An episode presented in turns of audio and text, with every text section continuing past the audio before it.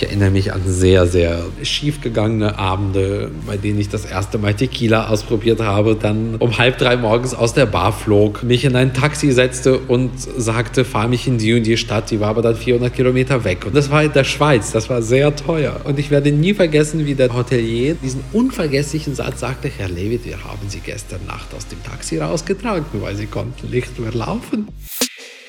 Hallo, ich bin Eva Schulz und das ist Deutschland 3000. Hier verbringe ich immer so eine gute Stunde mit Menschen aus ganz verschiedenen Bereichen, irgendwo zwischen Pop und Politik. Mein Ziel ist, diesen Leuten so zu begegnen, wie ihr sie vorher noch nie gehört habt. Deutschland 3000 soll euch, mich und meine Gäste auf neue Gedanken bringen. Weil man, wenn man jemand anderes kennenlernt, auch immer ein bisschen was Neues über sich selbst erfährt. Mein heutiger Gast ist Igor Levit. Igor ist einer der besten Konzertpianisten der Welt und das mit gerade mal 33 Jahren. Die New York Times nennt ihn einen der bedeutendsten Künstler unserer Generation. Unter normalen Umständen wäre es also gar nicht so leicht gewesen, Igor hier zu Gast zu haben, weil er locker 220 Tage im Jahr auf Reisen ist. Für Konzerte, Festivals, als Dozent oder für Aufnahmen wie sein neuestes Album.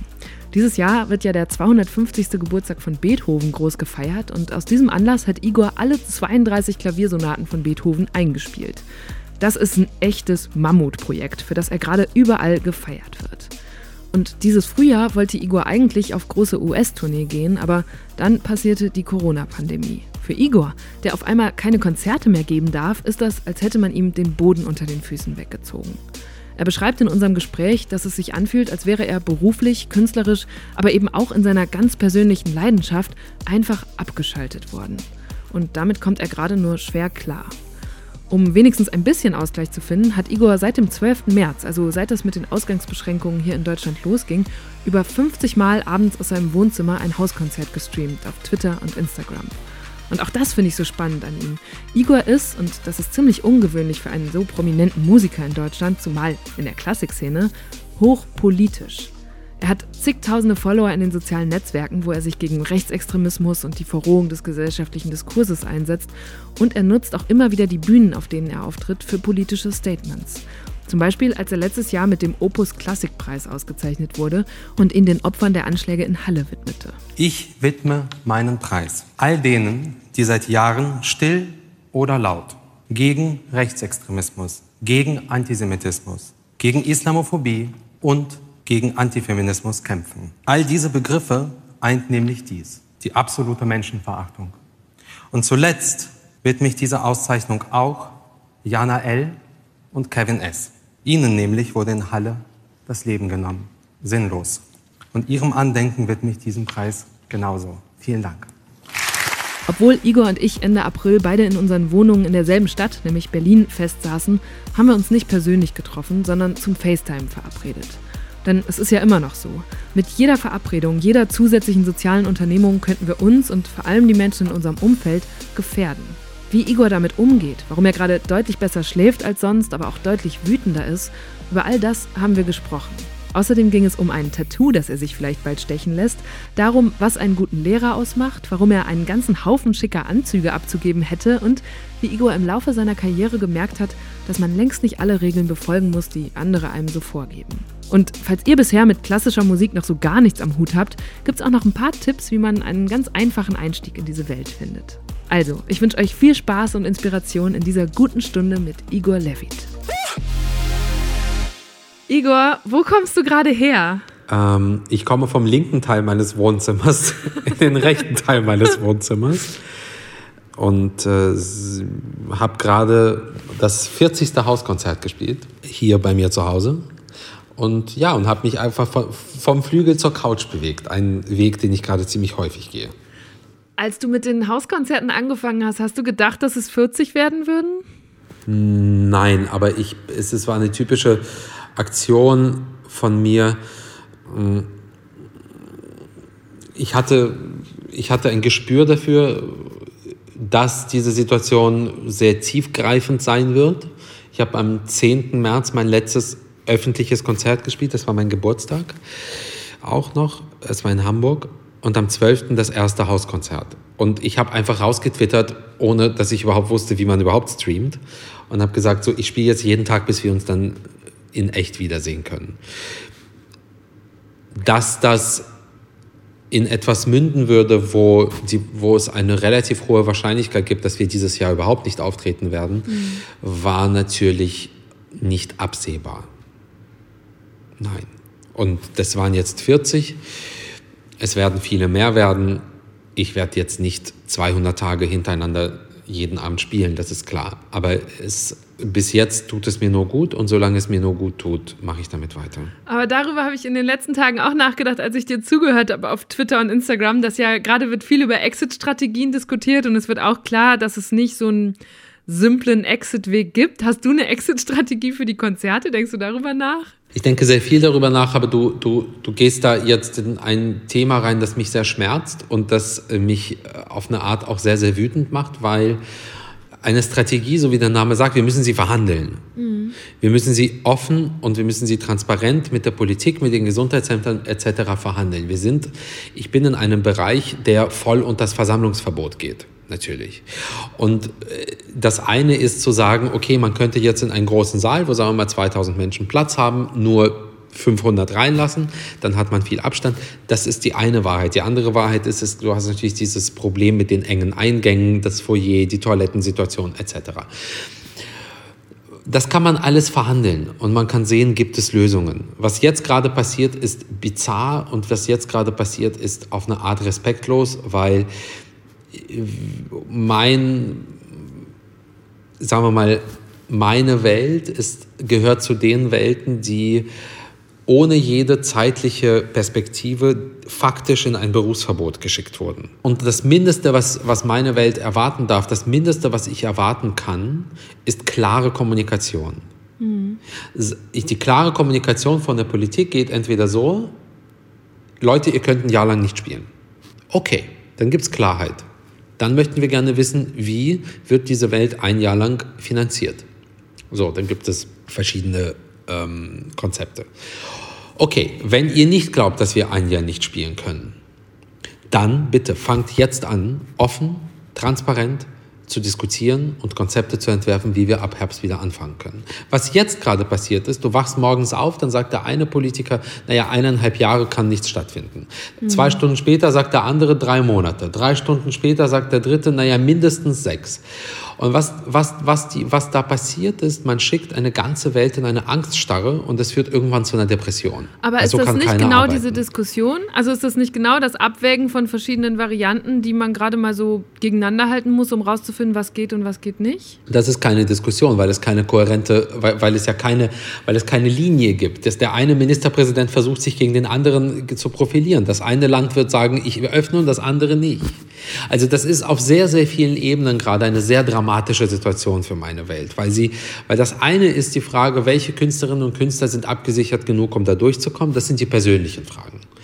Aber systemisch, so, so ich, ich sage das jetzt in aller Schärfe, wenn es kein Konzept gibt, das ab Herbst wieder gespielt werden kann, ob Theater oder, mhm. oder also ich spreche jetzt mal für mich, das ab Herbst wieder gespielt werden kann und wenn nicht, wenn nicht, wie das finanziell gerettet wird, wird diese Welt institutionell, so wie wir sie kennen, nicht überleben. Mhm. Und es ist sehr, sehr finster und jetzt äh, werden wir mal sehen, wie das weitergeht. Ähm, ich hatte schon vor Corona den Eindruck, als ich dich so, oder was für lange verfolge ich dich? Monate, bestimmt ein, zwei Jahre oder so. Ähm, und du bist ja sehr präsent, zum Beispiel auf Social Media oder wenn man dann mal Interviews liest, Statements, dass du ein sehr empfindsamer Mensch bist. Also jemand, der ähm, jegliche Emotionen so ganz intensiv spürt und auch sehr empathisch ist. Also zum Teil auch das Leid von anderen sehr stark teilt. Stimmt das?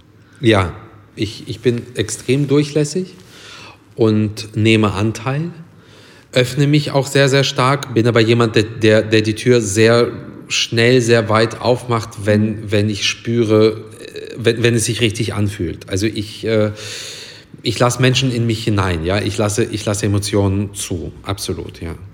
Weil, also ich habe mich gefragt, dass, oder mich beschäftigt, dass das ja auch eine unheimliche Belastung sein kann. Wenn jetzt zum Beispiel, wo man dich immer mit sehr starker Stimme gehört hat, waren zuletzt die Ereignisse in Halle oder Hanau, wo ich verstehen kann, sehr gut nachvollziehen kann, wie stark einen das bewegt. Aber mich hat auch schon bewegt, dass du so stark getroffen warst, dass man sich Sorgen machen musste, weil ich dachte, wow, wie geht er jetzt damit um, ähm, wenn auch gesellschaftlich so schlimme Sachen passieren, weil das sehr bei dir dich sehr persönlich bewegt einfach. Naja, es bewegt mich zum einen persönlich, weil, weil jeder von uns und also ich, ich habe genauso wie, wie, wie andere Einwanderer in dieses Land aus, aus, aus jedem Bereich oder wie viele, ich betone das Freundinnen von mir, wir haben alle häufig erfahren und erfahren es immer noch, wie es sich anfühlt, ausgegrenzt zu werden. Ja, ob du jetzt Rassismus erlebst oder in, in, in, in ein, einem Fall, ob du jetzt Antisemitismus erlebst, in meinem Fall, ob du Frauenhass erlebst, in vielen in, in anderen Fällen.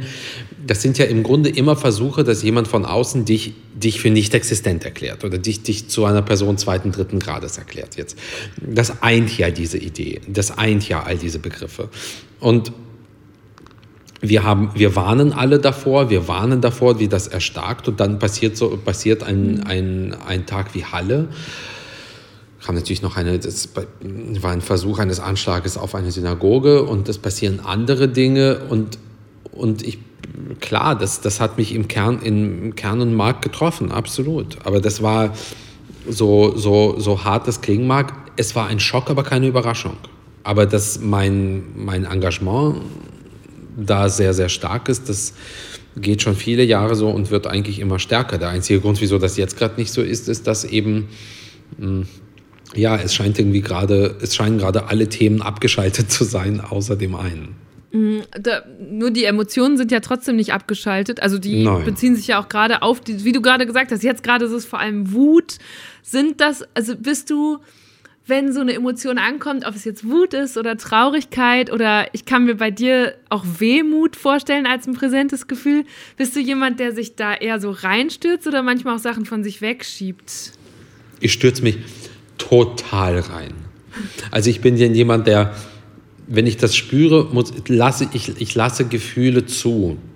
Also ich kann gar nicht anders. Ja? Also wenn, wenn, wenn ich diese Gefühle spüre, dann lasse ich sie zu, dann gehe ich da ganz tief rein und dann und dann kommuniziere ich sie. Dann kommuniziere ich sie nach außen, dann schreibe ich etwas oder ich gehe ans Instrument und ich spiele oder ich, ich, ich schreibe einen Text oder ich, ich, ich, ich gehe in Aktion. Also ich lasse Emotionen so, so, so intensiv, wie ich nur irgend kann, lasse ich Emotionen zu. Absolut. Also ich schiebe gar nichts weg von mir. Das führt dann zu sehr wenig Schlaf zum Teil. Ähm, aber ich kann da nicht anders. Also ich lasse ich lasse ich lasse Emotionen zu. Komplett. Aber was heißt. Ohne, ohne, ohne, ohne, wie sagt man das, mit sehr wenig Schutzschildern. Sehr wenig Schlaf heißt, du liegst dann wach nachts und kannst nicht ja. einschlafen oder wachst du auf, weil dich irgendwas im Traum so packt oder so? Nee, ich kann dann nicht einschlafen. Also ich, wenn ich mal eingeschlafen bin, schlafe ich. Aber das Einschlafen fällt mir sehr, sehr schwer. Das, ist, das nervt wahnsinnig. Immer? Das ist halt, das ist, oder? Ja, ja. Ähm, also mal mehr, mal weniger. Aber zur Zeit, als zur Zeit jetzt, jetzt in diesen Corona-Zeiten, ich meine, ich bin eigentlich fast 220 Tage im Jahr unterwegs. Ja? Jetzt bin ich gerade seit fünf Wochen zu Hause. Ich glaube, ich war seit, seit Gymnasialzeiten nicht mehr fünf Wochen am Stück zu Hause. Und auf eine schöne Art erholt sich der Körper natürlich gerade. Also ich glaube, ich habe lange nicht mehr so gut geschlafen wie jetzt. Mhm.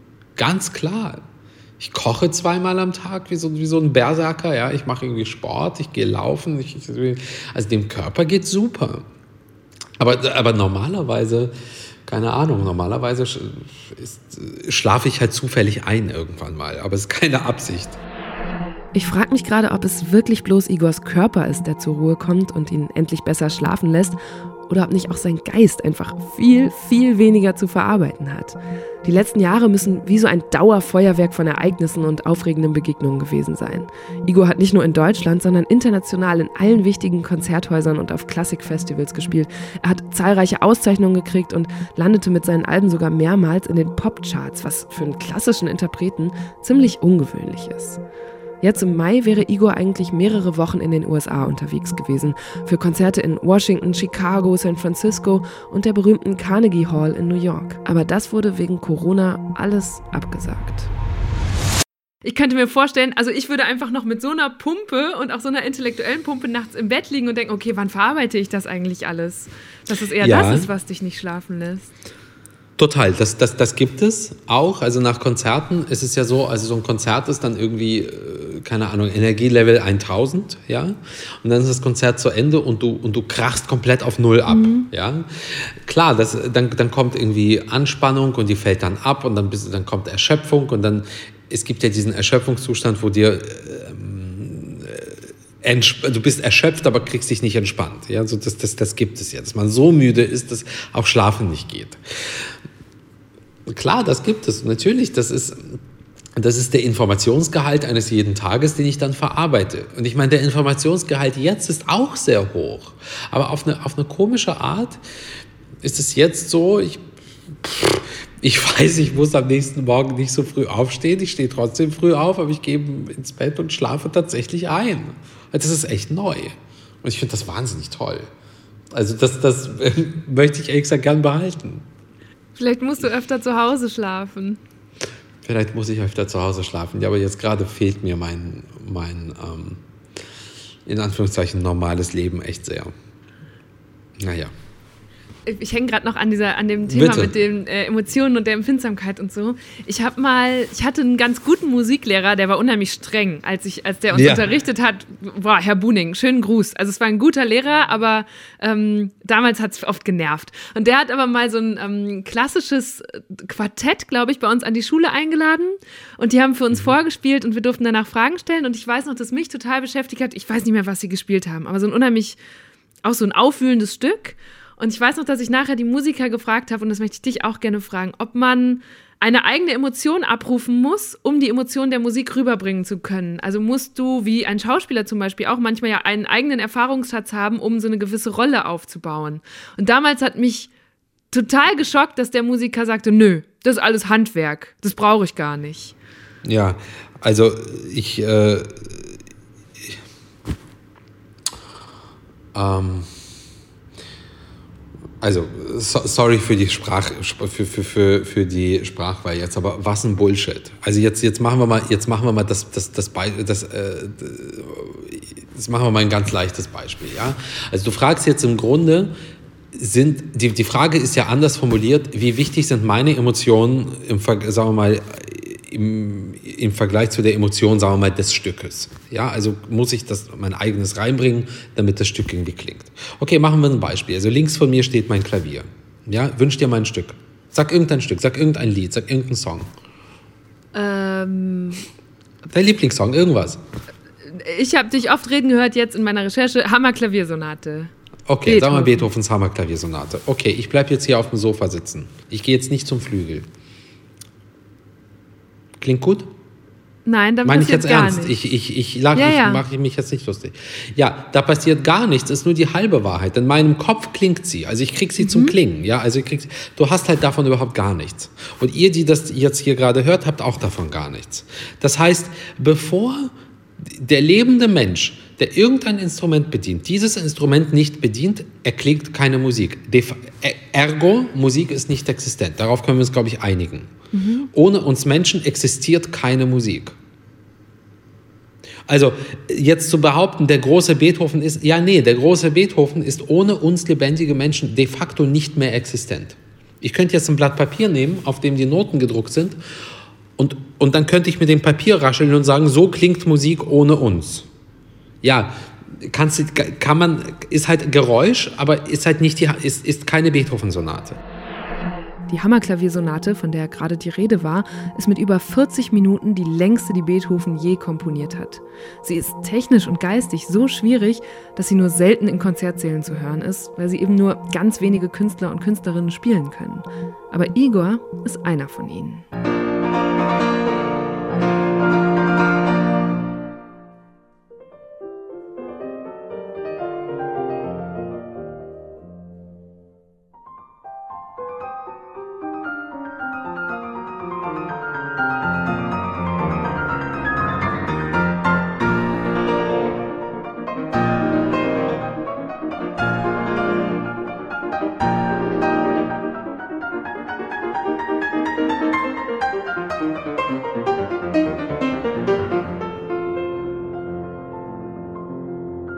Zu glauben, dass ein Mensch dass, dass ich als, als, als, als Mensch mit, mit Emotionen, der dieses Instrument bedient, meine Emotionen im Grunde einfach ausradieren kann und ist, ist vollkommener, also ist so ein Quark, dass, dass, ich, dass mir die Worte fehlen.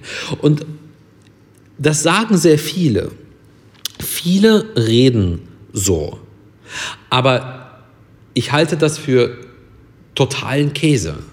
Natür die, die, nicht nur sind meine Emotionen wichtig für das Erklingen bestimmter Musik. Sie sind absolut das einzig Essentielle, weil es ohne mich diese Musik nicht gäbe. Also, ist, ich, ich gehe manchmal mit, einer, mit, mit, mit, mit, mit Wut ans Klavier. Oder ich bin verliebt. Oder ich entliebe mich gerade. Oder ich stelle fest, hey, ich habe mich gerade verliebt, aber wird nichts. Oder ich vermisse jemanden. Ey, ganz blöd gesagt, oder ich bin müde, oder ich bin in Eile, oder mitten im Stück fällt mir ein, dass ich auf die Toilette muss. All das sind vollkommen normale menschliche Emotionen und sie bedingen das Spiel. Selbstverständlich tun sie das. Nochmal, also ja. ich gehe jetzt nicht ans Klavier, du wirst halt gar nichts hören. Ja. Na, mich erleichtert das gerade, weil das für mich auch die logische Variante ist, logischere, als das, was mir damals erzählt wurde. Aber seitdem saß ich in jedem Konzert und habe immer gedacht, wie echt kann das jetzt gerade sein, wenn ein Musiker es nur als Handwerk begreift? Deswegen, ja, also ja, ich habe jetzt, weißt du, diese Corona-Zeit ist auch, diese Corona-Zeit ist auch sehr interessant, was das angeht. Vor ein paar Tagen traf ich hier auf der Straße einen sehr, sehr, sehr, sehr berühmten bildenden Künstler. Mhm. Sehr berühmt. So, dann fängt er mir an und, und, und sagt, Aber ja, ihr kanntet euch schon oder hast du ihn erkannt? Ja, wir, also wir, wir, wir kannten uns ganz, ganz ein bisschen. Wir haben mal wir beide wurden mal zusammengebracht, weil wir was zusammen machen sollten und dann haben wir uns zum Mittagessen getroffen und ich fand den so langweilig wie ein Kopf und dann wurde daraus nichts. Aber er ist sehr berühmt. Dann treffe ich den zufällig auf der Straße. Ja, Igor, wie geht es? Sag ich, habe ich gesagt, mir geht es ehrlich gesagt nicht gut, weil aus den und den und den Gründen, ja, ist nachvollziehbar. Nein, aber das ist doch Quatsch und das ist doch so toll und man hat jetzt so viel Freizeit. Und ich gesagt, ja, aber mir geht es nicht gut, weil das ist keine freiwillige Freizeit. Ach, weißt du, immer wenn bei mir was abgesagt wird, ich, ich bin ja dann nur froh. Und dann habe ich gesagt, mhm. habe ich ihm gesagt, na, du hast ja eine echt geile Herangehensweise, irgendwie Kunst zu machen. Magst du, was du machst? Also wenn du, wenn, wenn dein, wenn dein Gedanke ist, du freust dich, wenn etwas nicht stattfindet, wieso tust du das dann überhaupt? Warum? Also ich meine, wie, wie, wie, wie, was, wie, wie, was für ein Zyniker bist du eigentlich? Und dann habe hab ich mich bestätigt gefühlt, dass ich den Typen eh nicht mochte und bin wieder nach Hause gegangen. Aber es, ja, ich, ich kann nicht einfach sagen, etwas ist Handwerk. Das ist mhm. der essentiellste Teil meines Lebens. Das ist nicht Handwerk, das, das, ist, das ist natürlich sehr, sehr viel Handwerk. Aber emotional ist das mein, das, das ist mein Lebensgrund. Also insofern, ähm, kleiner als das mache ich es nicht. Geht das dann überhaupt, dass man noch trennt zwischen Beruf und diesem Lebensgrund? Nein. Nee, ne? Es, da, nein, das geht überhaupt nicht. Also ich muss, ich, ich kann, ich habe einen ganz guten Abstand tatsächlich zum Job. Ja, also zu, zu so Dingen, die halt zum, irgendwie zum Job dazugehören. Ja, da, da, da bin ich, da habe ich einen guten Abstand. Aber zur Musik, habe ich überhaupt keinen Abstand. Also das, da bin ich so. Aber was ist dann der Job? Also once you're on stage, also weißt du, du sitzt auf der Bühne oder du sitzt am Klavier hier zu Hause und ich mache Musik oder ich höre Musik, das ist das Allerschönste. Aber ich meine, da, da gehören ja Sachen hinzu. Ja, dann kommt viel Reisen, mhm. irgendwie dann bist du alleine, bist du alleine irgendwie auf, auf, auf dem Zimmer, du gehst sehr häufig alleine essen, du bist einfach, du bist das ist nicht einfach. Und das meine ich mit, das ist sozusagen Teil des Jobs. Ja? Und das fällt mal leichter, mal schwerer. Aber wenn es dann passiert, das ist dann, das ist einfach das Aller, Aller, Allerschönste.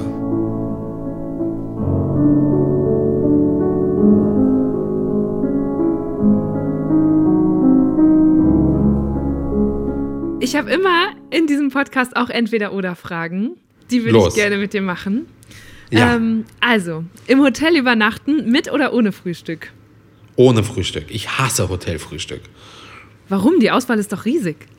Ja, die Auswahl ist, ich brauche keine Auswahl. Erstens frühstücke ich wenig und zweitens, ich Aber Igor, Frühstück ist die wichtigste Mahlzeit des Tages. Äh, ja, ja, Mama, ich werde es mir merken. Nein, ich frühstücke, ich frühstücke Kaffee, aber dann ich, ich gehe gerne raus und suche mir irgendwie einen kleinen Ort und frühstücke da. Also ich mag, ich frühstücke nicht im Hotel. Und Sport lieber morgens oder abends? Je nachdem, welchen Sport. Ähm, wenn ich so in den, also Laufen oder, oder so, so, so sagen wir, Bewegung, vormittags. Wenn ich in die Kraftrichtung gehe, abends. Selber kochen oder Essen bestellen? Essen gehen, aber äh, selber kochen. Tee oder Kaffee? Kaffee. Wasser oder Wein? Wein. Tattoo oder Piercing? Tattoo. Hast du eins? Leider nein. Warum leider? Also kommt bald eins. Weil, äh, ja, ich will dann immer, aber ich habe, äh, ich traue mich dann immer nicht, weil, äh, weiß ich nicht, aber ist vielleicht. Das ist, äh, das ist etwas, das ist mir, das schwirrt bei mir total im Kopf. Also du hast so Motive, mit denen du so, ähm, Worte. du so ja, ja. Mhm. Verrätst du, was gerade eins wäre? James Baldwin, Schrift, amerikanischer Schriftsteller, hat in meinen Augen ähm, in sechs Worten beschrieben, was Liebe ist, wie kaum ein anderer.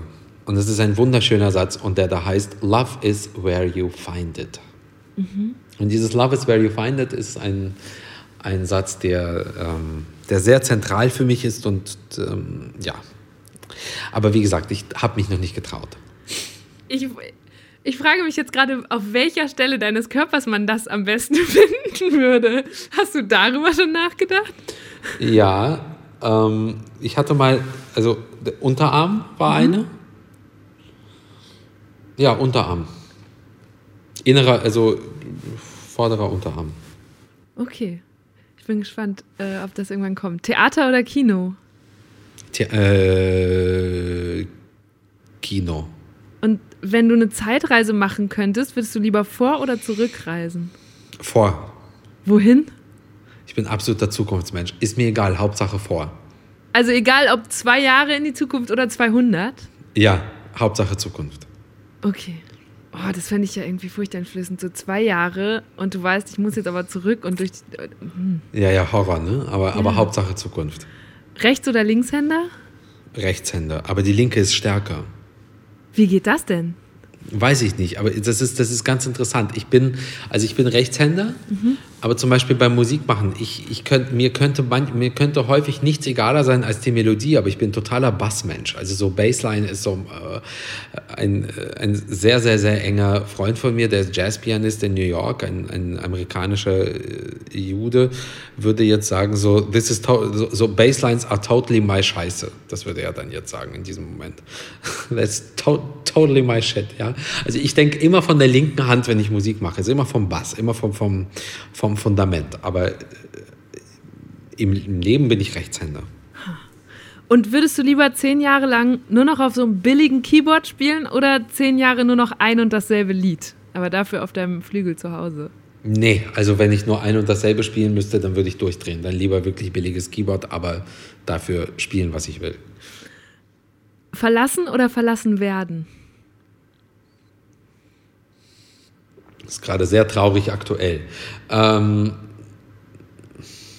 verlassen. Und was ist wichtiger, Talent oder Disziplin? Du kannst nichts für Talente, also Disziplin. Wie diszipliniert bist du auf so einer Skala von 1 bis 10? 20. Ha. Worin äußert sich Aber, das? aber ich, bin, ich bin extrem gut im, im nicht, nicht diszipliniert sein. Aber ich weiß. Nein, schau, ich bin, ich bin einfach professionell. Also ich muss, ich, ich bin einfach so, dass wenn ich Sachen zusage, dann halte ich sie ein. Oder wenn, wenn ich Dinge verspreche, halte ich sie ein. Und wenn ich weiß, ich muss dieses oder jenes lernen oder dieses Stück spielen oder das machen, dann bereite ich mich darauf vor und arbeite dafür. In dem Sinne bin ich diszipliniert. Ja? Aber mh, wenn ich Freizeit habe, und die habe ich ja, bin ich ein totaler Super-Anarchist. Anarchist, ja, also dann sitze ich einfach irgendwo und dann kann, kann ich mich einfach gehen lassen und lass mich und bin einfach frei und mit Menschen und äh, weißt du, ich bin, ich bin sehr diszipliniert in der Arbeit und, und ansonsten lasse ich mich sehr, sehr gerne gehen. Ich finde spannend, wie jetzt, also gerade muss ich für mich selber deinen Arbeitsbegriff wieder sortieren, weil es ja auch wieder die Musik ist, für die du ein unfassbares Talent hast.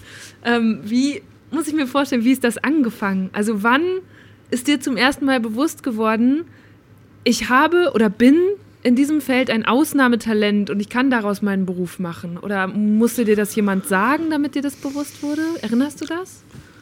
Also ich habe sehr, sehr früh angefangen, da war ich drei Jahre alt. Das war also vollkommen, und, und mit drei, wer bist du mit drei? Also weißt du so, da gibt es ja keine bewussten Entscheidungen.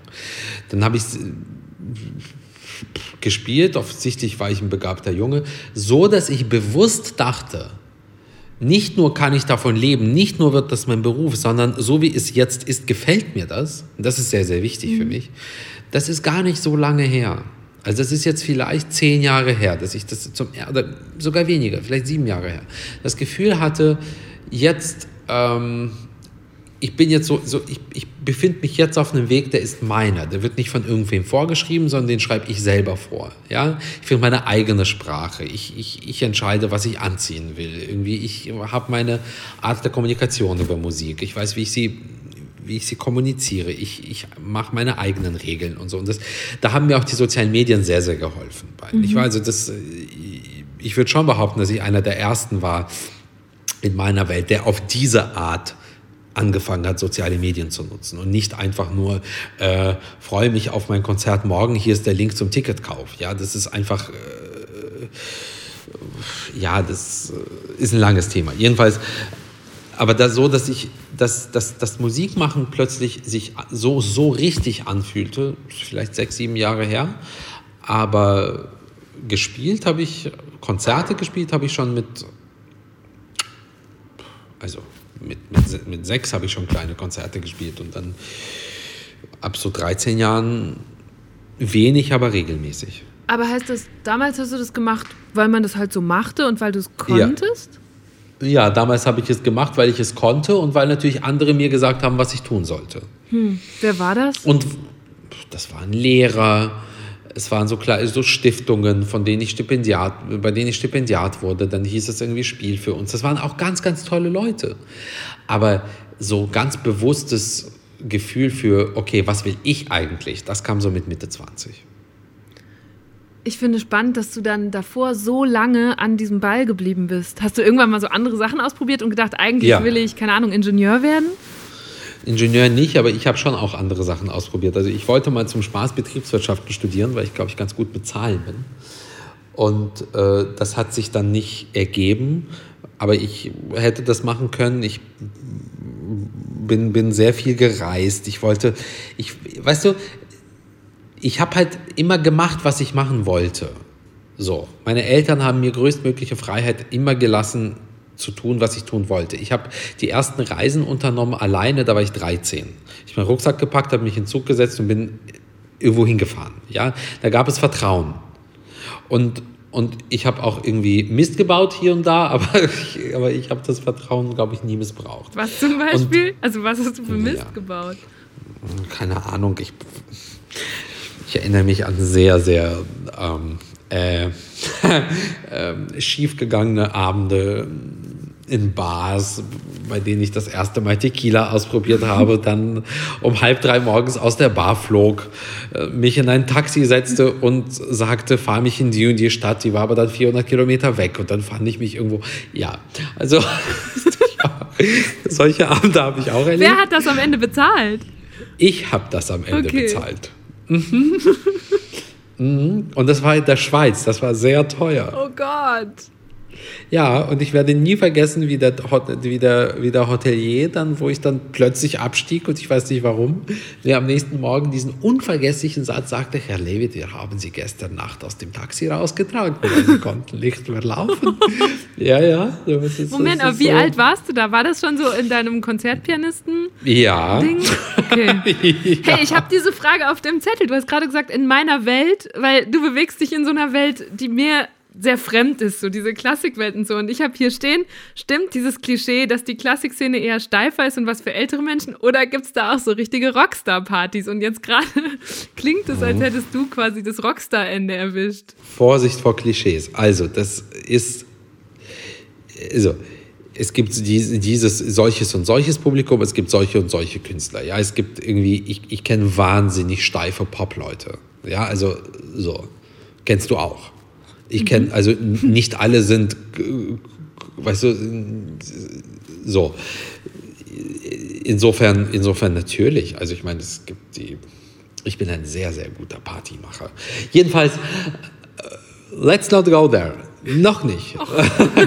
noch nicht. Noch nicht. Aber nein, das ist eine super, das ist eine wahnsinnig gute Welt. Es gibt wahnsinnig tolle Leute und es gibt, äh, aber es gibt genauso auch steife Leute, wie in jedem, in jedem anderen Beruf auch. Spießer gibt es überall. Überall. Aber es, es, ist, es kann sehr, sehr lustig werden. Ich hänge noch an deiner Jugend und frage mich, also zum Beispiel deine Mutter ist ja auch Pianistin. Ich glaube, die unterrichtet ja. auch. Ne? Hat sie auch dich unterrichtet ja. mal? Ja. Weil dann liegt ja auch wieder dieses Klischee nahe von, ah ja, ähm, die, die, oder eine Freundin von mir, die auch einen eine, ähm, russischen Migrationshintergrund hatte, sagte auch, ja, als russische Kinder, wir müssen alle immer entweder Klavier oder Schach spielen. Äh, war das auch so, dass sie so, dass sie dann einfach gesagt hat, nee, du Junge, du musst jetzt auch Klavier spielen und dass du deshalb vielleicht auch gar nicht mehr da rauskamst? Oder oder gab es da auch so Phasen, wo du gesagt hast, ey Mama, ich habe jetzt keinen Bock mehr, wenn es gar nicht so Ja, also es gab diese Phasen, aber dann wurde, wurde dem auch stattgegeben. Also mhm. wie gesagt, ich, ich durfte immer sein, wer ich sein wollte. Ähm, meine Mutter hat mich unterrichtet. Sie ist, wir sind immer noch sehr, sehr vertraut. Also sie ist ja noch, beide Eltern sind ja da. Ähm, und ist auch noch immer eine große Vertrauensperson. Aber meine Mutter hat von Beginn an von Beginn an verstanden, dass sie niemals die einzige Lehrerin für mich sein darf. Mhm. Niemals, das geht nicht. Und sie hat mich von Anfang an auch in fremde Hände gegeben. Und das war extrem wichtig. Und ab, ab einem bestimmten Alter habe ich eh gemacht, was ich wollte. Aber sie, äh, ja, sie äh, hat nie so Exklusivität beansprucht. Wir sind aber trotzdem sehr, sehr eng. Und sie ist Frau Professor Levitt, ja. Du bist ja auch Herr Professor Levitt ja. inzwischen an deiner eigenen alten Hochschule. Was macht einen guten Lehrer aus? Ähm, ich glaube, einen guten Lehrer macht vor allen Dingen aus, dass du in der Lage sein musst, nicht nur zu behaupten, dass du dich für jeden, für jede Studentin und jeden Studenten einzeln interessierst, sondern es auch wirklich tust. So, es gibt, ich habe vier Studenten, drei Studentinnen und einen Studenten.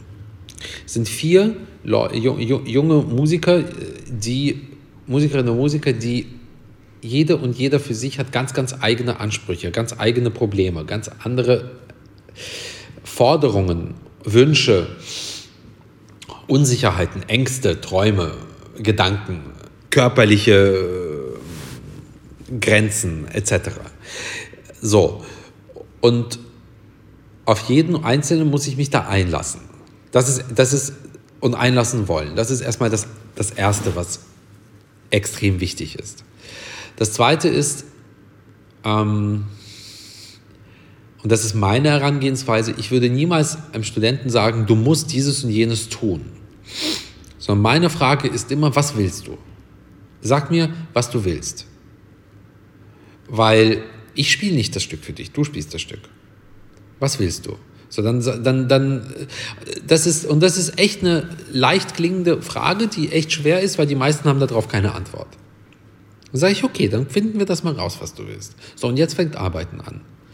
So, also was, was ich versuche, ist zu verstehen, was mein Gegenüber will und, und, und ihm dann helfen, das zu realisieren. Aber ich möchte nicht, dass er spielt, was ich will. Und das ist extrem viel Arbeit. Und, und am Ende ist mein hehres Ziel, dass die, weißt du, das ist, das ist ein Beruf, der ist echt grausam. Die meisten, die aller, aller, allermeisten werden davon nicht wirklich gut leben können. Fakt. Sorry to say. Ja, also so, äh, das ist einfach leider die Realität. Und man kann sehr, sehr viel ähm, darüber reden, ob das, Ausbildung, das, das musikalische Ausbildungssystem so richtig ist, weil du, äh, aber egal. Ähm, das heißt, wie gehst du dann mit dieser, mit dieser richtigen Welt um, wenn dann das Studium zu Ende ist? Und mein Wunsch ist, dass ich jeden, jeder Studentin und jedem Studenten mitgebe, eine, eine Energie und ein Wissen und ein Gefühl mitgebe, dass wenn sie aus der Hochschule draußen sind, sie sich wichtig fühlen im besten Sinne. Dass sie das Gefühl haben, ich habe einen Platz in dieser Welt und es gibt einen Grund, warum ich hier bin. Und ich bin nicht einfach nur irgendwie gescheiterte Entertainment-Person oder eben vielleicht nicht gescheitert, weil ich Karriere mache und jetzt, jetzt werde ich irgendwo abgeheftet, sondern ich bin wichtig. Und meine Gedanken und meine Gefühle und meine Empfindungen und meine Wünsche sind für mich die wichtigsten überhaupt, weil es sind meine. Und niemand darf mir sagen, sie sind falsch, weil sie sind meine.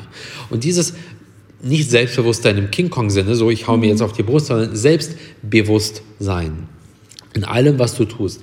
Das versuche ich meinen Studenten zu geben und ich glaube, wenn du, und, und das ist am Ende das Entscheidende, um irgendwie ein empathischer, guter, vertrauenswürdiger Lehrer zu sein, weil ansonsten, also wenn du nur so durchschleust wie, wie, wie in so einer Fabrik, dann brauchst du es gar nicht zu machen, dann kannst du auch aufhören.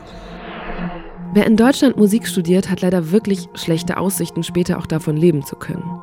Laut dem SWR können nur etwa 20 Prozent der Musikstudentinnen und Studenten auf eine Festanstellung in einem Orchester hoffen. Die meisten arbeiten letztendlich freiberuflich, spielen in diversen Konstellationen und bei verschiedensten Anlässen. Und das leider oft bei schlechter Bezahlung. Die Künstlersozialkasse vermeldet ein durchschnittliches Jahreseinkommen von gerade mal 13.000 Euro.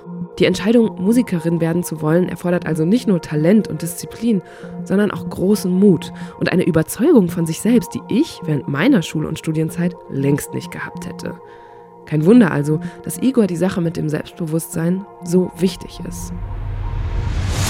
Hast du einen Tipp für Leute, die uns jetzt zuhören, die vielleicht keine, keine Pianisten oder Pianistin sind, aber trotzdem mehr von diesem Selbstbewusstsein gebrauchen könnten, wie man das findet?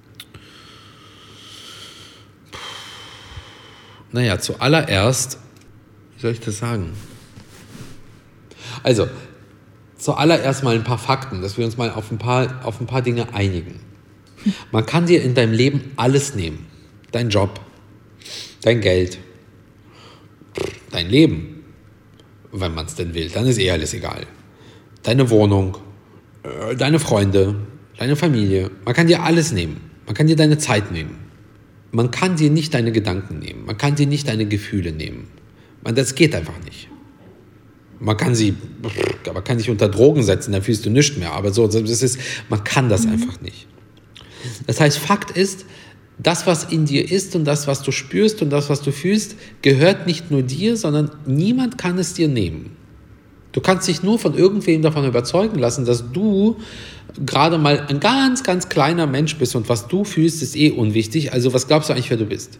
So, du kannst dich in so einen kleinen, klein, sich klein fühlen rein manipulieren lassen. Oder du kannst dich auch selbst rein manipulieren.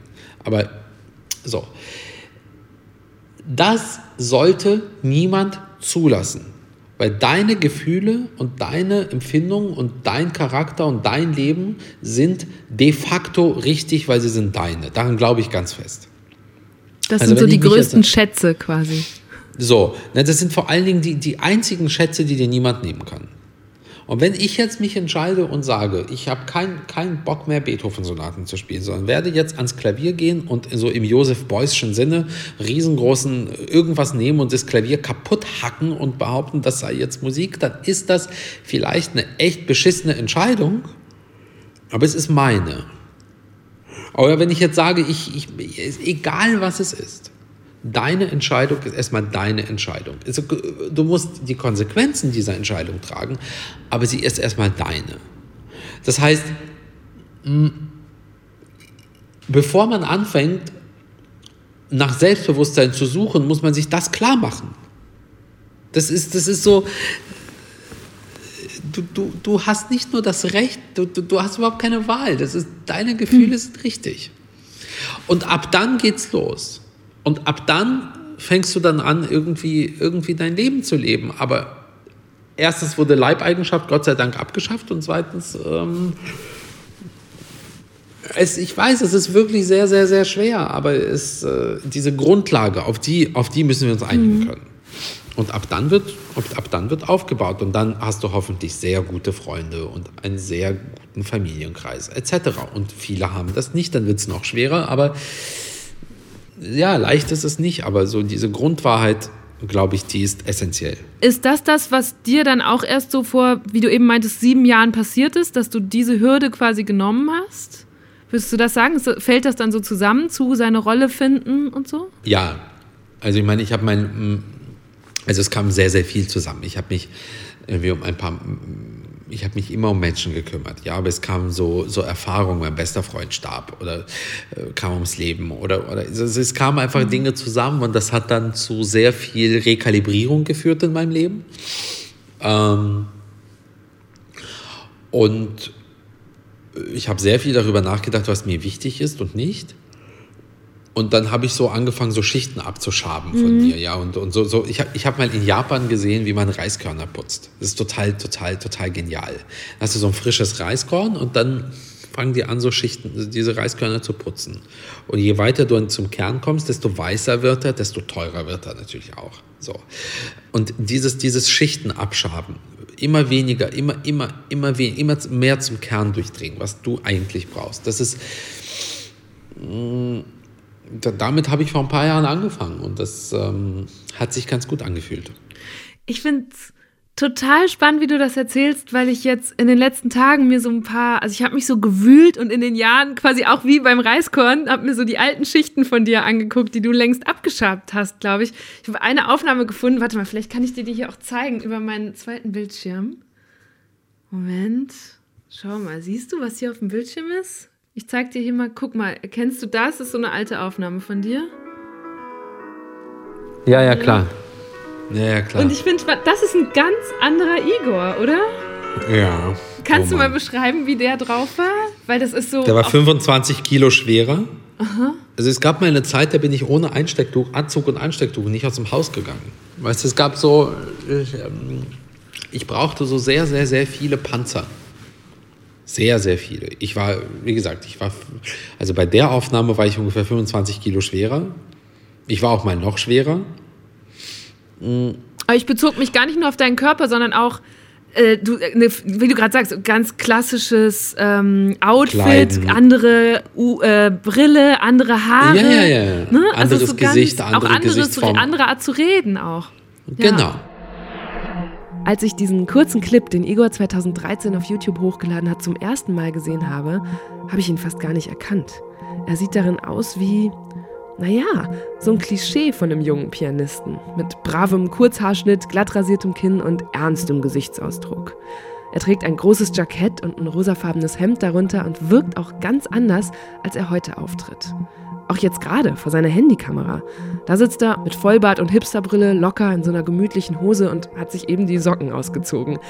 Und das finde ich total spannend, dass man zwei Bilder nebeneinander legen und genau sehen kann, was er da gerade beschreibt, nämlich, dass er sich in der Zwischenzeit selbst gefunden hat. Das war so diese Zeit, wo ich natürlich auch dachte, also das, was du gerade gezeigt hast, war das Werbevideo für meine erste Platte. Mhm. 2013 erschienen. Das heißt, natürlich stand ich unter dem Eindruck, ich bin jetzt irgendwie, ich habe einen Plattenvertrag, ich habe die erste Platte, ich muss bestimmte Regeln befolgen, die werden ja schon richtig sein.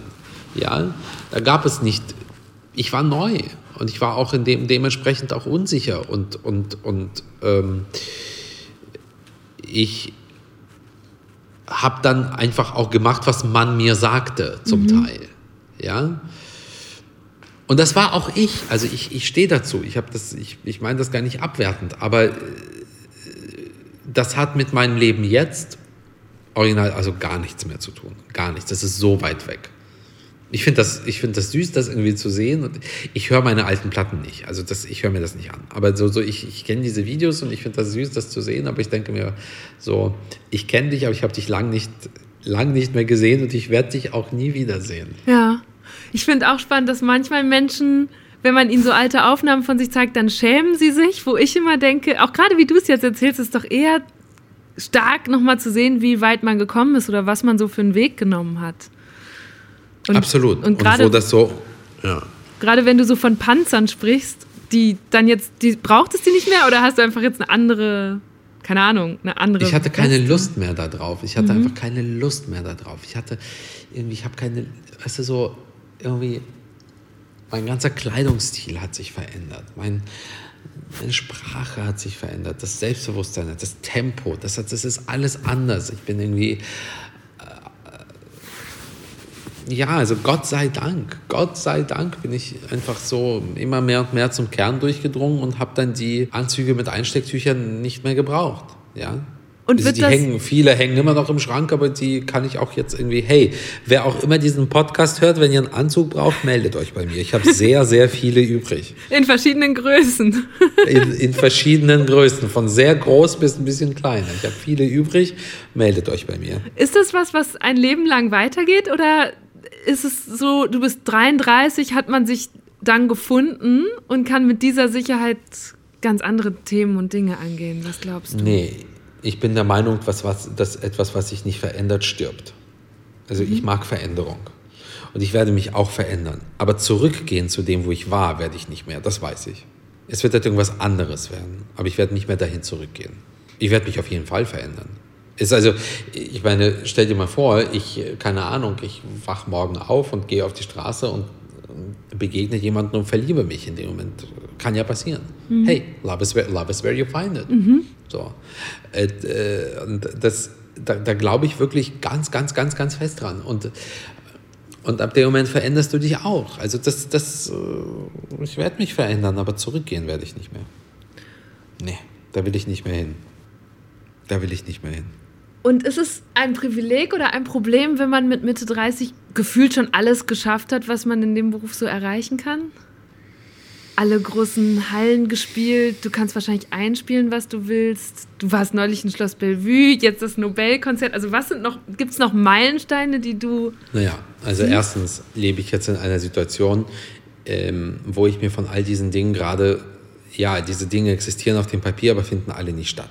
So, also ich weiß, was ich vorher gehabt habe ähm, und irgendwas wird danach auch weitergehen, aber Stand jetzt finden diese Dinge nicht mehr statt. So, jetzt sind wir gerade mal einfach mal alle gleich mit dem Unterschied, manche haben irgendwie vorgesorgt oder konnten, hatten die Möglichkeit vorzusorgen und kommen jetzt etwas anders über die, durch diese Zeit als andere.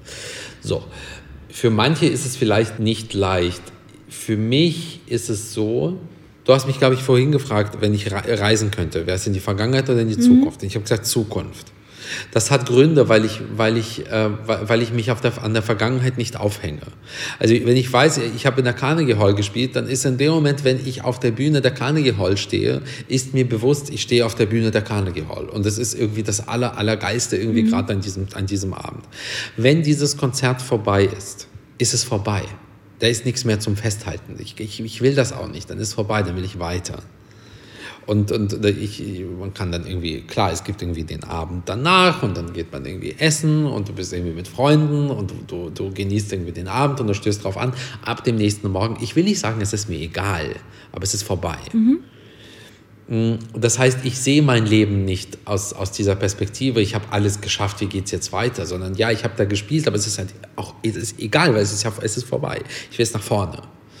Und ich, äh, so lebe ich mein Leben und insofern bin ich überhaupt nicht in Gefahr, weder in Routine zu verfallen, noch, noch das Gefühl zu haben, ich habe ja alles geschafft. Okay, dann ich überlege, also dann frage ich nochmal anders, weil ich teile die Erfahrung, dass ähm, das, was von außen betrachtet als Erfolg gilt, am Ende gar nicht das ist, was einen so wie lange nährt. Das ist dann wie so ein Genau. Zuckerschock, der dir kurz sehr viel Energie gibt, aber du fällst da schnell wieder raus.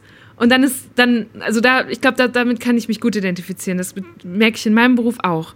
Was ist dann aber das, was dir den Antrieb gibt? Und wo, weil, also ich kann mir nicht vorstellen, dass du nur nach vorne willst. Du willst, glaube ich, auch in eine gewisse Richtung da vorne. Wie würdest du die beschreiben? So, wonach strebst du oder was sammelst du, was dir diese Energie gibt? Die gute, die die länger hält. Die ganz ehrliche Antwort ist, dass ich, ich hatte von klein auf eine Art positiv, das ist bescheuert, also nicht Grundangst, aber so ein sehr, sehr positives Grundgefühl. Das, also man kann es negativ sehen, aber ich glaube, ich, man kann es auch nicht negativ sehen. Ich hatte immer das Gefühl, zu wenig Zeit zu haben. Immer. Manche glauben, dass ich damit meine, ich habe das Gefühl, ich werde irgendwie früh dahin raffen. Das meine ich damit überhaupt gar nicht. Sondern ich habe das Gefühl, ich habe zu, zu wenig Zeit.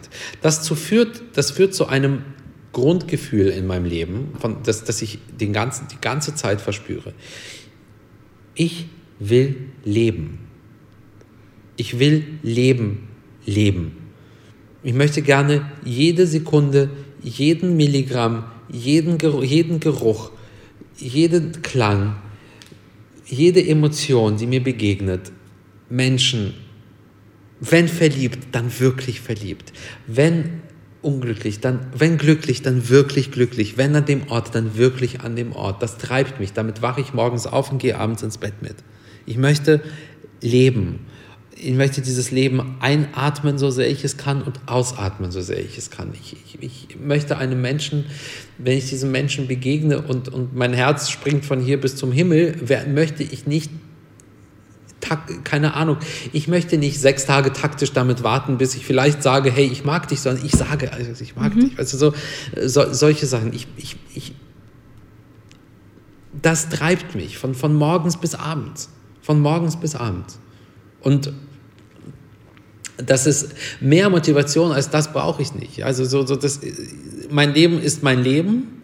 Jetzt ist es gerade ein ganz anderes als die letzten 20 Jahre zuvor. Mhm.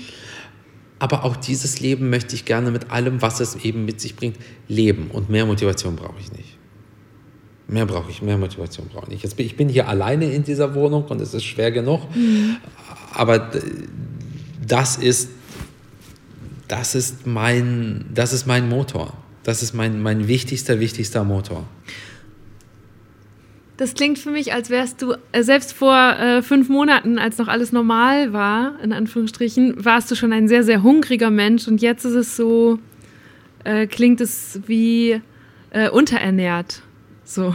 Also auch deine, ja. die Stimmung, in der wir hier gerade sind oder in der du sprichst, macht mich auch so ein bisschen erschrocken, weil man schon hört, dass du so sehr, ähm, so, dass das so ziemlich dumpf gerade bei dir ist. So. Es ist, es ist beklemmend,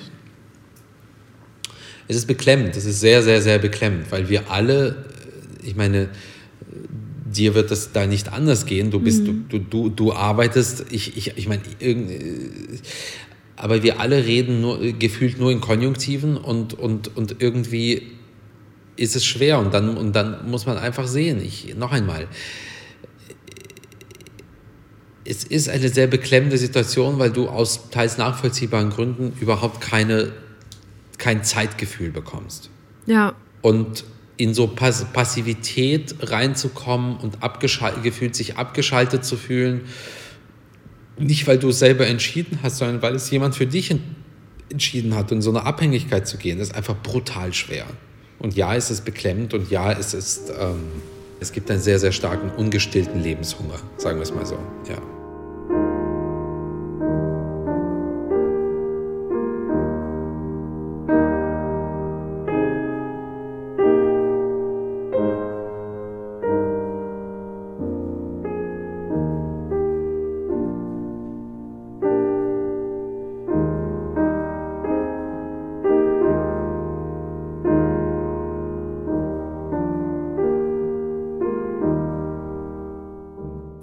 Würdest du Leuten empfehlen, die uns jetzt zuhören, weil sie sich vielleicht gesagt haben, ey, ich mache in der Isolation das Beste, ich setze mich endlich mal mit einem neuen Thema auseinander oder ich will mich jetzt endlich mal dieser Welt der klassischen Musik nähern. Wie geht das? Was sagst du Leuten, die sagen, du, ich habe von deiner Welt keine Ahnung, wie kann ich dafür einen Geschmack bekommen?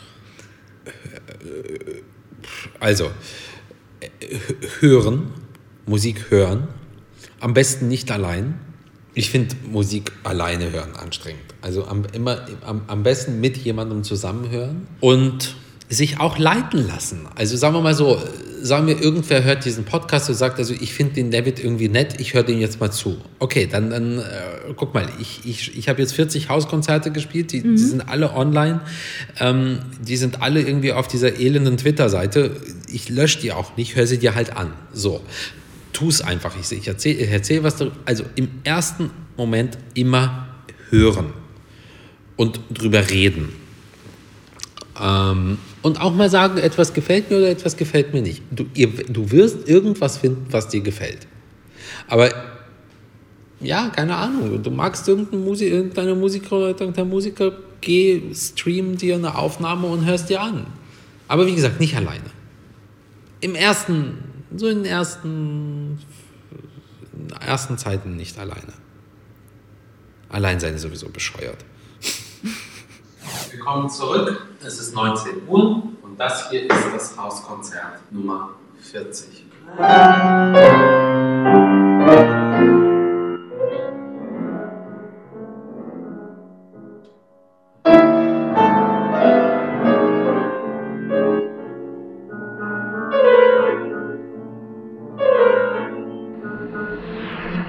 Die Hauskonzerte könnten wirklich ein guter Einstieg sein. Auf Igors Twitter-Feed findet man seine Streams mit Werken von Bach, Beethoven oder von heute, dem 21. April, wo er Werke von Charles Valentin Alcrin und Paul Hindemith gespielt hat. Ehrlich gesagt zwei Komponisten, von denen ich vorher auch noch nie gehört hatte.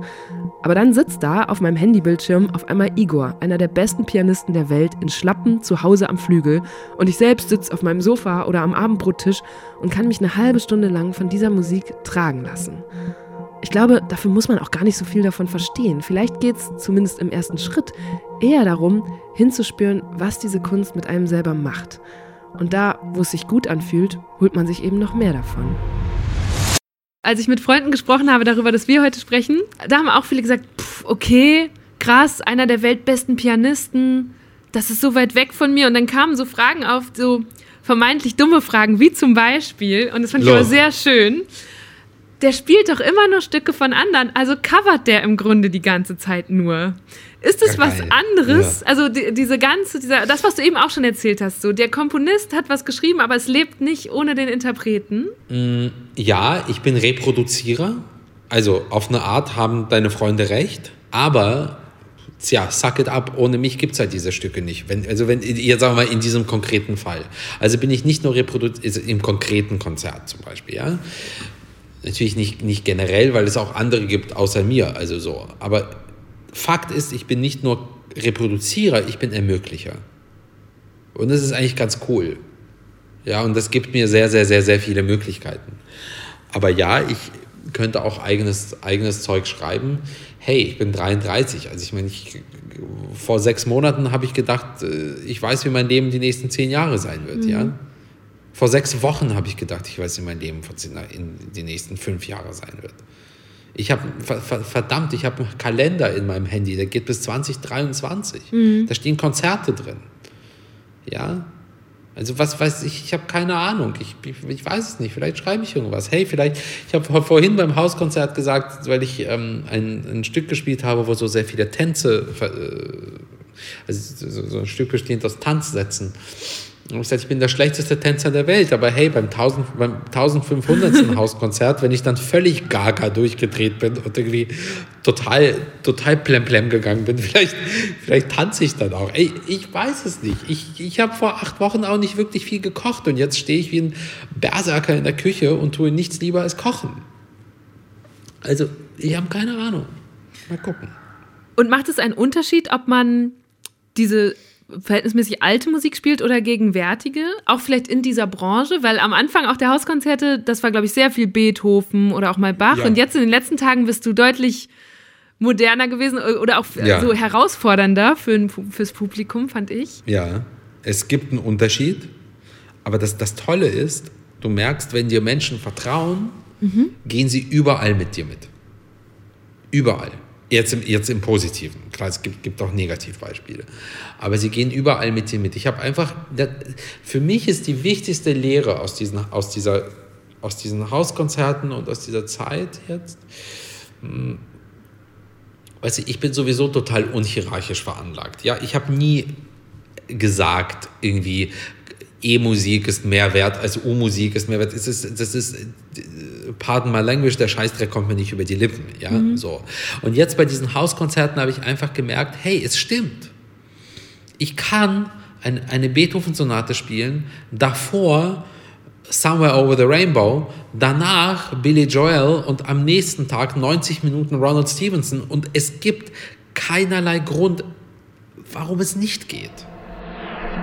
E- und U-Musik sind zwei alte Begriffe, mit denen man früher die vermeintlich ernste klassische Musik von der leichteren Unterhaltungsmusik, also Genres wie Pop, Schlager, Rock, abgrenzen wollte. Die Musikwissenschaft sieht diese Einteilung heute eher skeptisch, aber für Verwertungsgesellschaften wie die GEMA macht sie schon noch Sinn. Die GEMA vergütet die beiden Sparten unterschiedlich, weil E-Musik viel weniger Möglichkeiten hat stattzufinden als U-Musik. So ein klassisches Stück läuft zum Beispiel weniger oft im Radio als jetzt ein Popsong, weil es eben auch viel weniger Sender gibt, die diese Musik spielen. Und deswegen soll klassische Musik nochmal speziell kulturell gefördert werden. Aus musikalischer Sicht aber finde ich, hat Igor schon recht. Da hat diese Unterscheidung was ziemlich Elitäres oder drückt so einen Dünkel aus, den er, soweit ich das beurteilen kann, überhaupt nicht hat. Klar, die ersten Hauskonzerte habe ich, hab ich eben experimentiert, also habe ich erstmal geguckt, wie funktioniert das. Und jetzt sage ich dir, es gibt keine Regeln, nur meine. Also gestern habe ich 90 Minuten gespielt. Mhm. Heute eine halbe Stunde. Vielleicht habe ich morgen Lust nur auf fünf Minuten rosa-roter Panther. Ich weiß es nicht. Aber es ist richtig so. Es wird richtig so sein. Und das ist, das ist halt total geil, ja. Und ich kann jetzt irgendwie, ich, ich kann jetzt ein Stück spielen, keine Ahnung, ich kann ganz, ganz zeitgenössische Musik spielen, die wirklich nur, die wirklich völlig abstrakt klingt. Und ich bin hundertprozentig sicher, da werden am Ende auch 10.000 Leute zuhören. Und das ist so, das ist so erbauend und so beglückend und, und, und macht mich irrsinnig dankbar, weil ich einfach dieses Vertrauen spüre. Mhm. Wie läuft denn das bei deinem, äh, weil du gerade von deinem vollen Kalender gesprochen hast, wenn du jetzt von der Carnegie Hall oder wem auch immer gebucht wirst oder dich da einbuchst, wer ja. entscheidet, was nee, du da spielst? Ähm, zusammen normalerweise. Also man, man, man spricht einfach miteinander, ja. Und dann sage ich irgendwie, okay, das ist dann und dann, das ist mein Programm, ist das okay für euch? Und mhm. die sagen ja. In den meisten Fällen sagen sie ja. Oder manchmal sagen sie zum Beispiel, nee, dieses Stück hat schon jemand anderes in der Saison gespielt, mhm. können Sie sich vorstellen, was anderes zu spielen. Das sind, das sind aber eigentlich echt unkomplizierte Gespräche. Ich habe aber auch schon mal eine E-Mail bekommen von einem Veranstalter, wo ich, wo ich ein, wie ich dachte, echt gutes Programm hingeschickt habe. Und dann hat der mir eine Mail geschrieben, so, ich sag mal so eineinhalb Seiten, brutal mein ganzes Programm auseinandergenommen. Im Grunde Aber so mir, also konstruktiv also, mit Argumenten? Ja, oder? total, total. Aber mir, mir auseinandergenommen, wie scheiße das Programm sei und wie völlig bescheuert und wie irgendwie und deswegen, deswegen, deswegen, deswegen. Das fand ich bemerkenswert. Und äh, mm, das ist eine Mail. Also die, die, ich fand das cool. Ich, ich, ich habe einfach gemerkt, er hat sich damit auseinandergesetzt mhm. und, und jetzt muss ich mich damit auseinandersetzen. Aber normalerweise. Aber wie ist das sehr, ausgegangen? Das ist so ausgegangen, dass ich krank geworden bin und dass kein Konzert gespielt habe. Aber krank? Ich musste leider absagen. Nee, tatsächlich okay. krank geworden bin und das Konzert nicht gespielt habe. Aber die Mail war, war also sie war rattenscharf. Ja, also, auch, also im ersten Moment habe ich mich aufgeregt und dann habe ich mir so gedacht, hm, also ich will eigentlich, ich will ja Auseinandersetzung, ich will Konfrontation und jetzt kriege ich sie endlich. Geil, let's just, weißt du, so tauchen wir ein. Ja, das war echt total toll. Ich habe ich richtig meinen Standpunkt auch verteidigt. Das war großartig.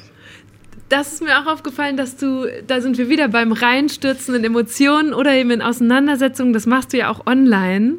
Ähm, ja. Und auch so jetzt, ich, ich glaube, auch wenn man dich hört, entsteht der Eindruck, den ich auch im Vorfeld schon so hatte, dass es immer auch so sehr resolut ist. Wenn du zu einem Standpunkt gekommen bist, dann steht der da mit sehr viel Selbstbewusstsein und sehr viel ja. Gewicht so. Ist es mal vorgekommen, dass du deine Meinung geändert hast? Ist, die, ist ständig. Und wie kommunizierst du das dann? Indem ich es einfach sage. Ich gebe dir ein Beispiel. Gestern sprach ich mit einem Freund von mir, der ist Arzt. Und dann habe ich ihn gefragt, sag mal, was, so, so, weil er ist so, er ist sehr, sehr aktiv in dieser Corona, ist in, der, in einer Corona-Taskforce, ist im, im, Krankenhaus, ist gerade mitten, mitten, mitten drin. Und wir haben über Virologen gesprochen. Mhm. Und irgendwann kamen wir auf den, auf, auf den äh, Virologie-Superstar Christian Drosten zu sprechen. Ich habe den da gefragt, ich habe gesagt, sag mal, wieso, ist, ist, ist der gut? Sagt er, ja, der ist super. Und ich sagte, warum? Und dann sagt er mir, und dann hat er erstaunlicherweise mir gesagt, er ist super, weil er ständig seine Meinung ändert. Mhm. Er ist ein Wissenschaftler. Und er sagt das, was er zum jetzigen Zeitpunkt wissenschaftlich weiß. Und wenn er eine Woche später wissenschaftlich, äh, wissenschaftlicher Basis das exakte Gegenteil weiß, sagt er, ich weiß jetzt das exakte Gegenteil. Und das fand ich bemerkenswert. Ja. Weil so, was, was, ja, das stimmt eigentlich. Und ich, ich, ich habe dann drüber nachgedacht, jetzt fragst du mich das absolut. Ich, ich, ich, hau, ich, ich, ich, ich, ich schreibe manchmal einen Gedanken auf, weil er mir gerade richtig erscheint, dann kommen Reaktionen, dann diskutiert man darüber, dann macht man und dann merke ich, ah, ich hatte Unrecht. Dann habe ich überhaupt kein Problem damit zu sagen, ich hatte Unrecht. Habe meine Meinung geändert. Absolut. Im Übrigen genauso resolut, wie ich die Meinung am Anfang aufgeschrieben habe. Aber wann war das zuletzt? Erinnerst du dich? Hm, wann war zuletzt, dass ich mal dachte, ich habe mich geirrt? Oder dass dich in einer Online-Diskussion jemand vom Gegenteil überzeugt hat? Oder so. Ich habe mal, eine, hab mal eine Journalistin von der ARD sehr, sehr hart angegangen, weil ich ein Interview, oder war das ZDF, ich weiß nicht mehr, ob das heute schon mal war oder Tagesthemen.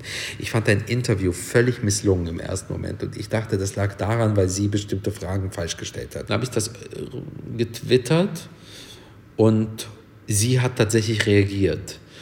Und dann hat sie reagiert und hat gesagt, sie irren sich, weil. Und dann habe ich gesagt, ich irre mich gar nicht, weil gucken Sie mal. Und dann hat sie gesagt, ja, aber schon mal darüber und darüber und darüber nachgedacht.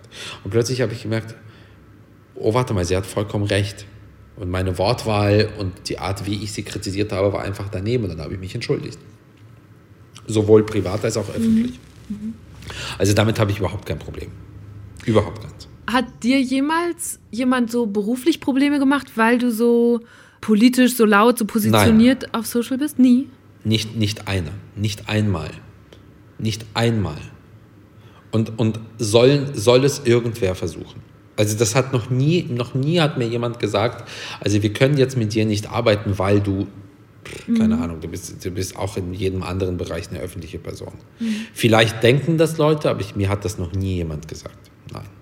Ich finde das total interessant, weil das hier bei Deutschland 3000 immer wieder Thema ist mit Künstlern, Künstlerinnen, äh, insbesondere Musikern, äh, wo es darum geht, wie politisch die sind. Ich hatte zum Beispiel mal T.S. Uhlmann zu Gast. Ja. Und der war so, der war ähnlich wütend wie du.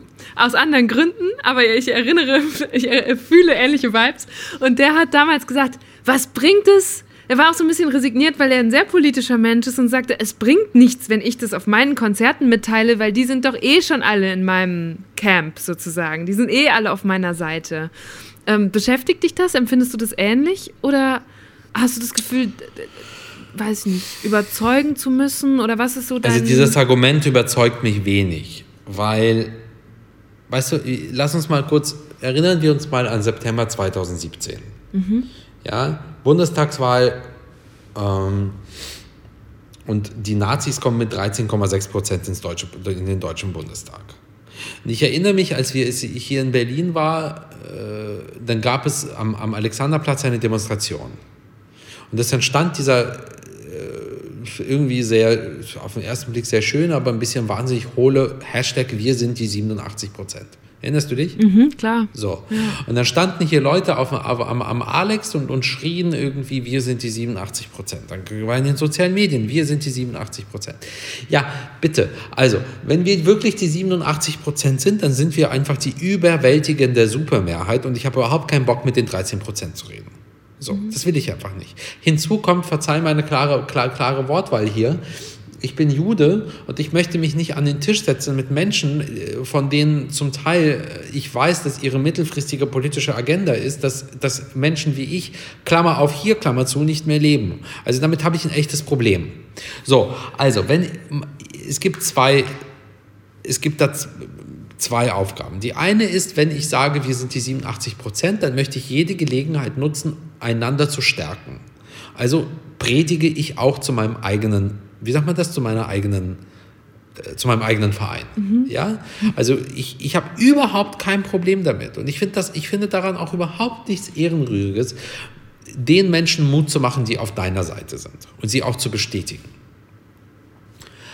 Aber soll mir einer von diesen Pennern von den, also von diesen Pennern von den 13,6 Prozent einmal von rechts ankommen. Die, das, äh, dann, dann bin ich da genauso klar artikuliert. Nur ich suche freiwillig kein Gespräch mit denen. Es tut mir mhm. leid.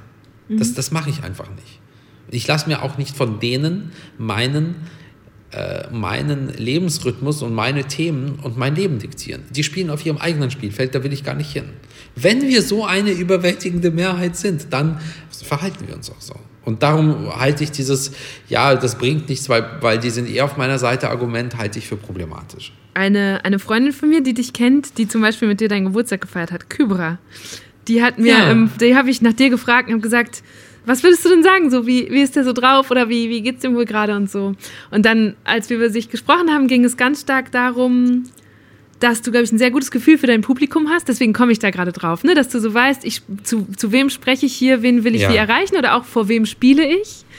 Und sie sagte, sie war bei diesem letzten Konzert an deinem Geburtstag in der Elbphilharmonie und hat es so empfunden, dass das Publikum dir ganz viel hat zurückgeben wollen, weil du die, glaube ich, so unheimlich gut erreicht hast und man richtig merkte am Applaus, an dem, wie sie für dich Geburtstagslieder singen wollten oder an allem, was sie so empfand, als sie in diesem Auditorium stand.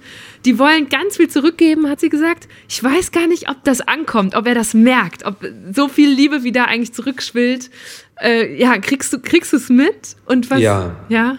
Ich kriege es mit, weil, weil was ich vor allen Dingen mitkriege und was ich ganz stark spüre, ist, die Menschen, die da im Saal sitzen, jung, alt, gesund, krank, reich, arm, völlig egal. Manche mögen nicht, wie ich spiele, manche mögen, wie ich spiele. Es spielt überhaupt keine Rolle. Fakt ist, sie schenken mir das Wichtigste und das Wertvollste, was sie haben, nämlich ihre Zeit. Sie schenken mir ihre Zeit. Sie bezahlen auch noch, auch noch, auch noch dafür.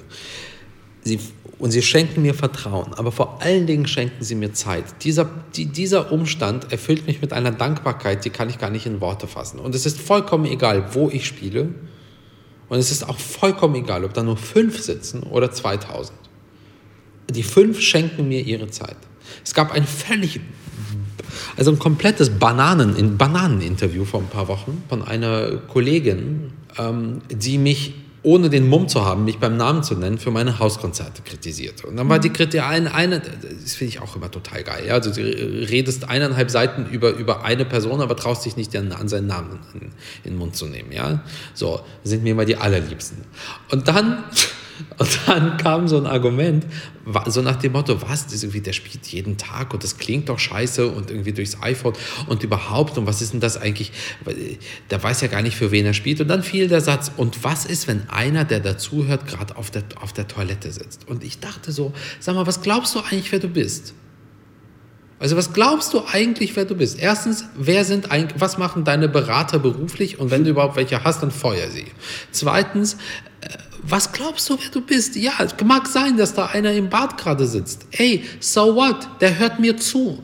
Der schenkt mir seine Zeit. Der schenkt mir seine Zeit. Also, ich, ich, ich weiß ja nicht, wie du, ich weiß ja nicht, wie du drüber nachdenkst, aber ich finde das erstmal echt, ich, ich bedanke mich dafür erstmal, dass mir jemand Zeit schenkt. Und, und, und wie gesagt, so, so, so, insofern, das, was Kybra da gesagt hat, ich spüre das total. Du gehst in einen Raum und die sind für dich da. Das ist wunder, wunder, wunderschön.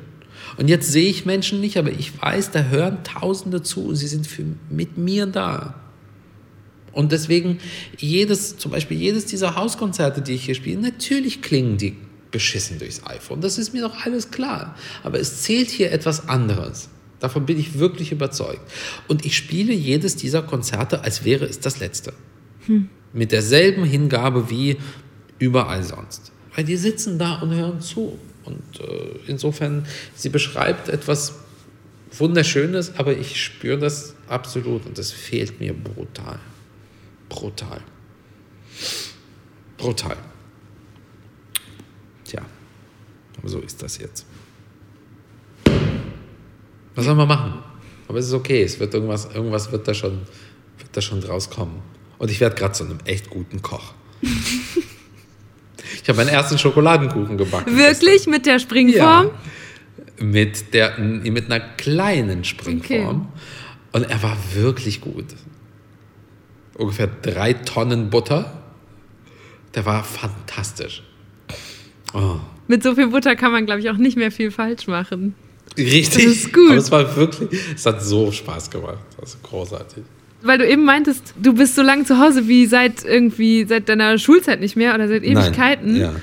Bist du überhaupt gut im Wohnen als jemand, der so viel unterwegs ist und jetzt zum ersten Mal so lange am Stück wieder zu Hause? Kannst du da gerade gut ankommen? Bist du Ja, genug eingerichtet? I, äh, absolut. Jetzt nach, also ich habe nicht so viel in der Wohnung, aber genug.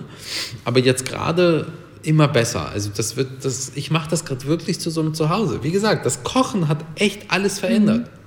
Mhm. Es hat alles verändert und ich habe irgendwie, ich mache, ich mache Quatsch, dann mache ich wieder gute Sachen. Ich mache ein, ein, also ich hinterlasse wirklich ein Schlachtfeld in dieser Küche, aber dann esse ich und freue mich meines Lebens und dann räume ich zwei Stunden auf und freue mich immer noch meines Lebens und am nächsten Tag hinterlasse ich wieder ein Schlachtfeld in der Küche. Ja, und das ist so, ich, ich finde das gerade also was das angeht, finde ich das gerade wahnsinnig gut. Wahnsinnig gut. Und ich lese endlich meine Kochbücher und irgendwie ich äh, überlege mir tatsächlich bewusst, was ich einkaufe an Sachen irgendwie und, und kaufe nicht auf Vorrat. Ich, ich kaufe irgendwie nur für den Tag und, und das, macht, das macht wahnsinnig Spaß. Also ich, ich mache das hier richtig zum Zuhause. Doch, doch. Das, ist, das, fühlt sich ziemlich, das fühlt sich ziemlich gut an. Absolut. Schön. Naja. Okay. Was eine Zeit.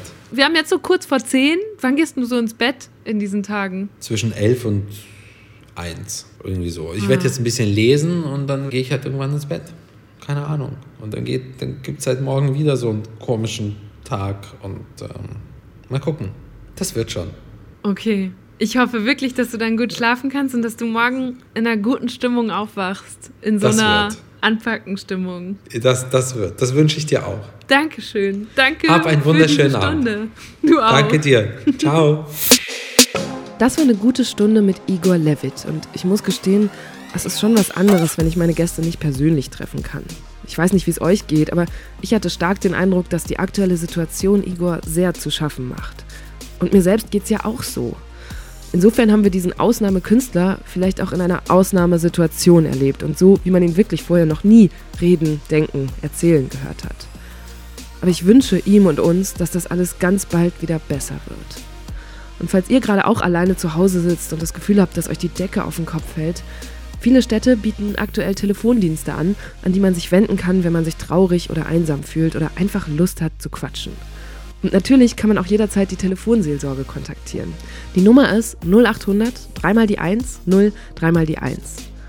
Und manchmal kann es ja auch schon helfen, einen Podcast wie diesen hier anzumachen und einfach zwei Leuten beim Reden zuzuhören. Deswegen freue ich mich, wenn ihr Deutschland 3000 abonniert und auch in 14 Tagen wieder dabei seid. Das muss ich nämlich noch erzählen. Ab jetzt erscheint dieser Podcast im Zwei-Wochen-Rhythmus. Jeden zweiten Mittwoch gibt es eine neue gute Stunde. Und ansonsten findet ihr Deutschland 3000 natürlich auch wie gewohnt auf Facebook und Instagram. Ich bin Eva Schulz und sage bis ganz bald und passt auf euch auf.